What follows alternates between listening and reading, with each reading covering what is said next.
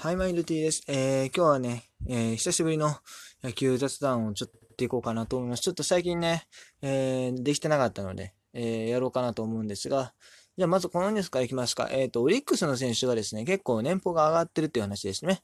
えー、今年は、えー、最下位に沈んでしまったオリックスですけれども、えー、山岡選手が1億円で、吉田正尚選手が2億円ですか。で、さらに、まあ、山本忍選手も結構上げてもらってたりして、順位の終わりには随分年俸を出してもらってるっていう状況なんですよね。うん。まあ、これに関してやらせてもらうとですね、まあ、評価はすごい妥当やと思います。うん。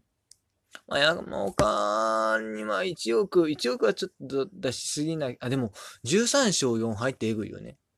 うん、防御率3って何しでも、13勝4敗で、まあ、リンニング数も結構稼いで、ね、貯金球作ってるわけだから、まあ、妥当か。うん、まあ、去年がちょっと悪かったとはいえ、うん、まあでも、倍増以上の年俸1億っていうのは、まあまあまあまあ、妥当って言えば妥当なんかな、ちょっと出しすぎな感もするけど。まあ、期待値込みですよね、これは。うん。で、吉田正尚選手は2億円ということで、まあ2年連続でね、しっかりまあ、結果を残したっていうのはすごい大きいかなと思います。で、まあ、山本忍選手もね、結構、あの、今年はもう、日本のエースと言っても過言ではないぐらいの活躍してましたし、うん。なんでこのチームが最下位になるねんっていう感じはあるんですけどね。まあでも、それ、多分、多分というか、あれなんですね。チーム内での差が大きいというか、能力持ってる選手は確かにすごいいいもの持ってるけど、ダメな選手、特に野手陣ですね。で、あの、下が結構、下なんですよ。うん。だからね、あの、吉田正尚の前後がハマればほんまに一気に強くなるチームなんですよね。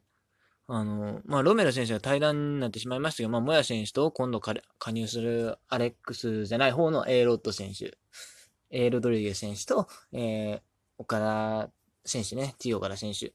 この3人のうち、まあ、2人、2人が、まあ、4番、5番を打てるようになれば、4番、5番というか、まあ、マスターが3番と限らへんか。まあ、クリーンアップ打てるようになれば、ほんまに十分強いチームになるかな。あー、あとでも1、2番ね。1、2番もオリックスの弱点ですよ。だって1番西浦とか1番佐野とかじゃ今の正直成績じゃね、全然迫力ないから。福田でも正直2割5分でしょ。2割5分やったらね、うん。きついよね。まあせいぜい2番。うん。だから来年もしね、だから宗優馬とかあの辺がブレイクしたら一気に本当に面白いことになるでしょうけどね。オリックスってほんまにたまにガッて上来る時があるんで、えー、僕はね、正直来年あるん違うかなと思ってますよ。オリックスが全然優勝争いとかね、するっていう可能性は大いにあると思います。正直さすがに西武がね、きつくなってくると思うんですよ。てか、うん、秋山選手抜けたし、まあ、戸上選手は残ったけど、うん、すがにちょっと秋山抜けたらだいぶきついに違うかなと思ってるんで、あの、来年、まあ、ソフトバンクの独走を止められるのは、もしかしたら、オリックスだったりするんちゃうかなという気は僕はちょっとしてるんですけどね。はい。ということで、まあまあまあ、まあ、オリックスについては前もちょっと詳しく述べたね。まあ、その辺でしときますか。そして、えっ、ー、と、次のニュースですが、何しよう。ロッテマリーンズ流行語大賞最終のミネート発表ということで、えー、インスタグラムでなんか、募ってたんですね。マリーンズ流行語大賞。どんぐらい知ってんのあれね。柿の種場って、これはあれか、柿沼選手と種市選手かね。知らないですね。初めて聞いたね。ゴッドハンドは有名やね。あの、佐々木朗希とか、えー、まあ、去年の話ですけれど、藤原くんとかね、聞いた、井口監督の手のことをゴッドハンドっていう。うん、これは知ってます。フォームララ軍、これもね、まあ野球ファンなら大体知ってるでしょ。まあパリーグのファンなら。ハッシュタグ3区9。これは福良選手の引退の時のハッシュタグですが。おそんなの流行ってたんか。あ見たことないことはないかな。うん。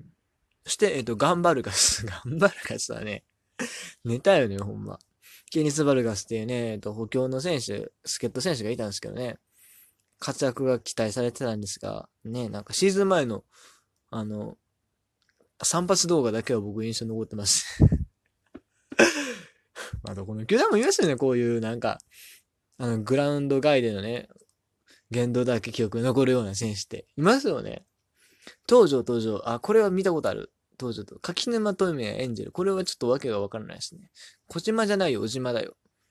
これは見たことあるね。あのー、何ですっけ、アンチャッタブルやったっけ？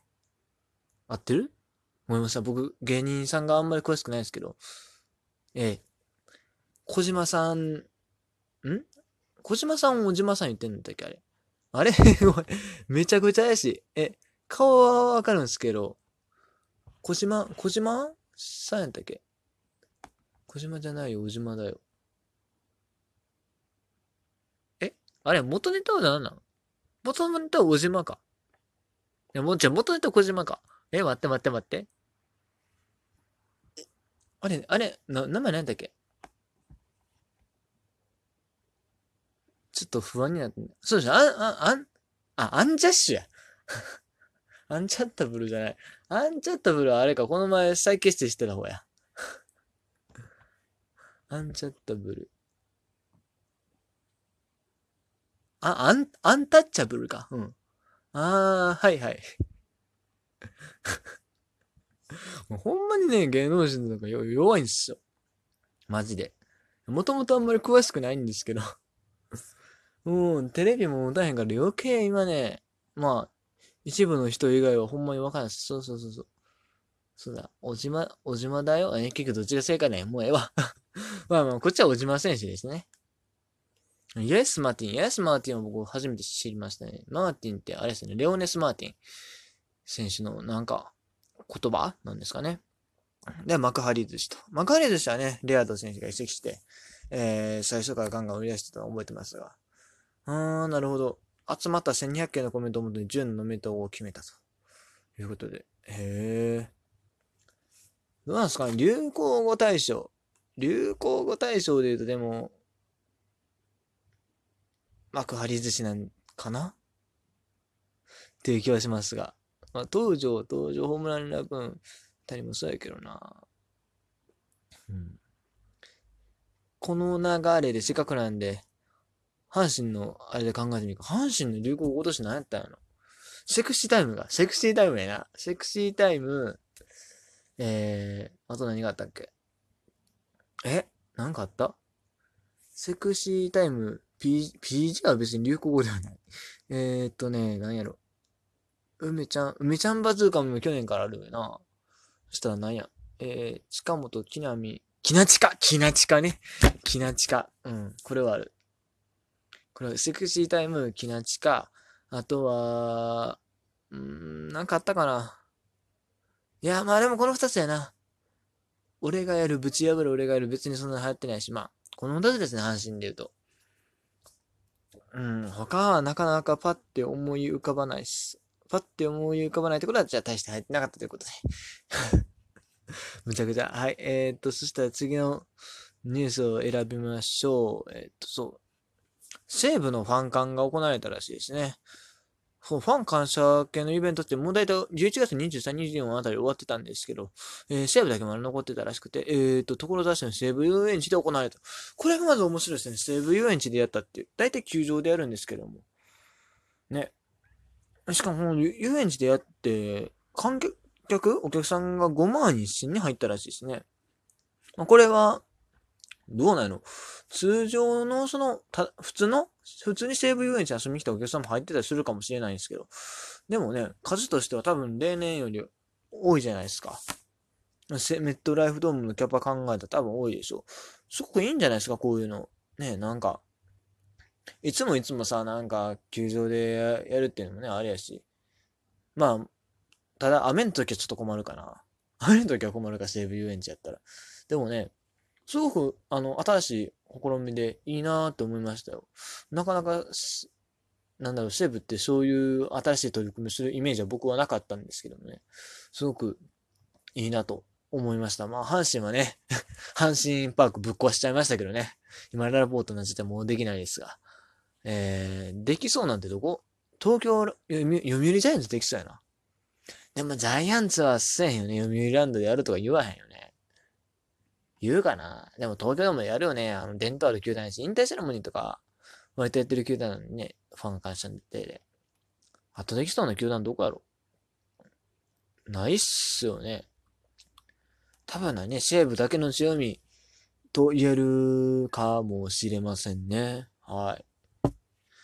ということで、えー、このニュースの中にですね、えっ、ー、と、辻監督が救急搬送されたということで、これちょっとびっくりですね。ドラフト前夜に貧血で病院へと。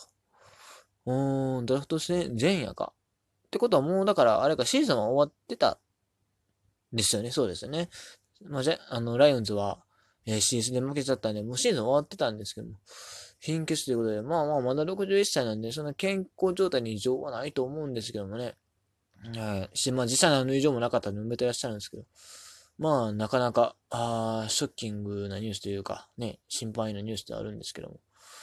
まあ、監督業って本当にでもきついらしいじゃないですか。ね、星野さんとか倒れてたっていうし、小倉さんとかも吐いてたみたいな話あるしね。あれ、まゆみさんやっけ。うん。まあ、ファンはね、なんかボコボコ叩きますけど、すごい大変だよなっていうのをやっぱ思いますよね。